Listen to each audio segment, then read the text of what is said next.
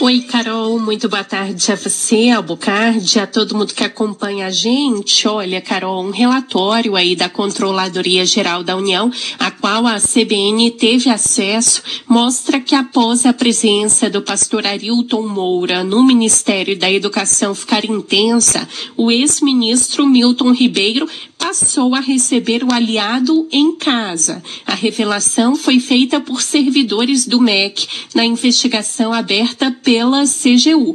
No documento consta que os assessores sugeriram ao ministro que restringisse o acesso de Arilton Moura ao MEC depois de uma ligação de um interlocutor que pediu para falar com um dos assessores do ministro, chamado Arilton Moura, que não tinha nenhum cargo no MEC. Os assessores disseram que Arilton deixou de frequentar o gabinete de Milton Ribeiro temporariamente, mas pouco tempo depois souberam que o então ministro passou a receber o pastor em casa. Dois meses depois, Arilton Moura passou a frequentar novamente o MEC.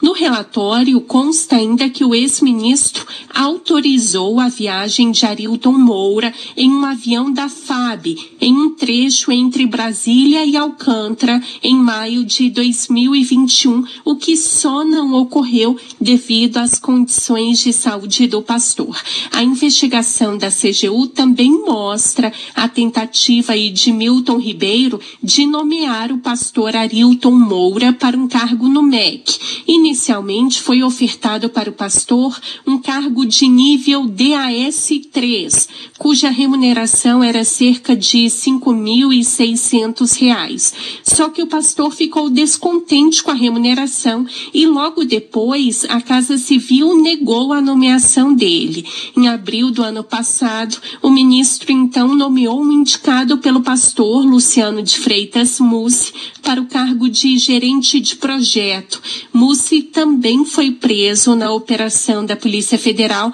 na semana passada. Na noite de ontem, Carol, o presidente Jair Bolsonaro saiu em defesa novamente do ex-ministro da Educação. Em uma entrevista ao programa 4x4, Bolsonaro chamou a prisão de Milton Ribeiro de injusta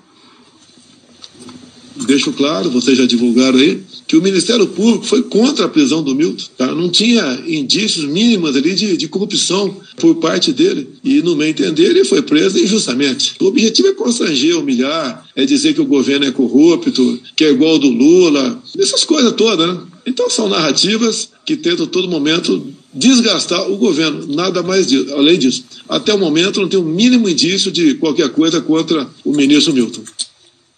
Oi, Isa, e teve manifestação do Supremo sobre esse processo?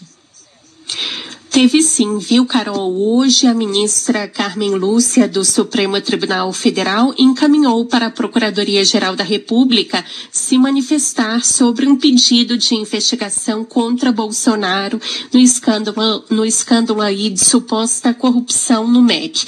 A movimentação da ministra ocorre em um pedido feito pelo deputado Reginaldo Lopes do PT, que recorreu ao Supremo para que seja investigado se Bolsonaro teve envolvimento movimento para facilitar a liberação de recursos a pastores lobistas e se tentou interferir na investigação da Polícia Federal.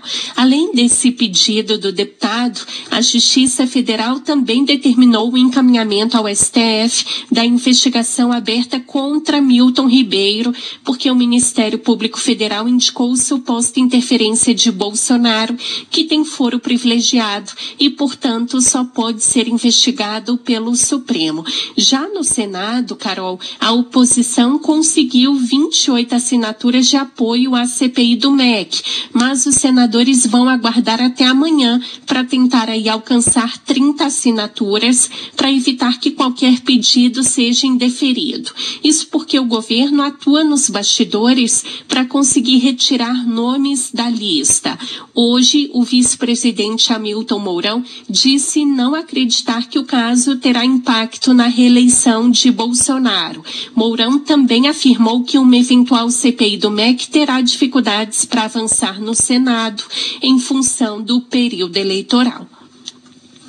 Eu julgo que não, né? Até porque durou pouco tempo, foi algo, na minha visão, tanto quanto né, apressado, uma decisão talvez não fosse a melhor, né, colocar uma prisão preventiva ainda com indícios fracos de prováveis crimes.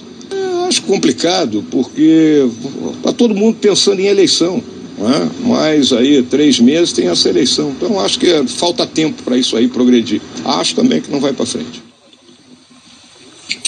Se a CPI for protocolada amanhã, caberá ao presidente do Senado, Rodrigo Pacheco, dar andamento ao processo. Depois de checar as assinaturas, o requerimento da CPI deve ser lido no plenário e logo depois os partidos indicam os nomes para compor o colegiado. Carol.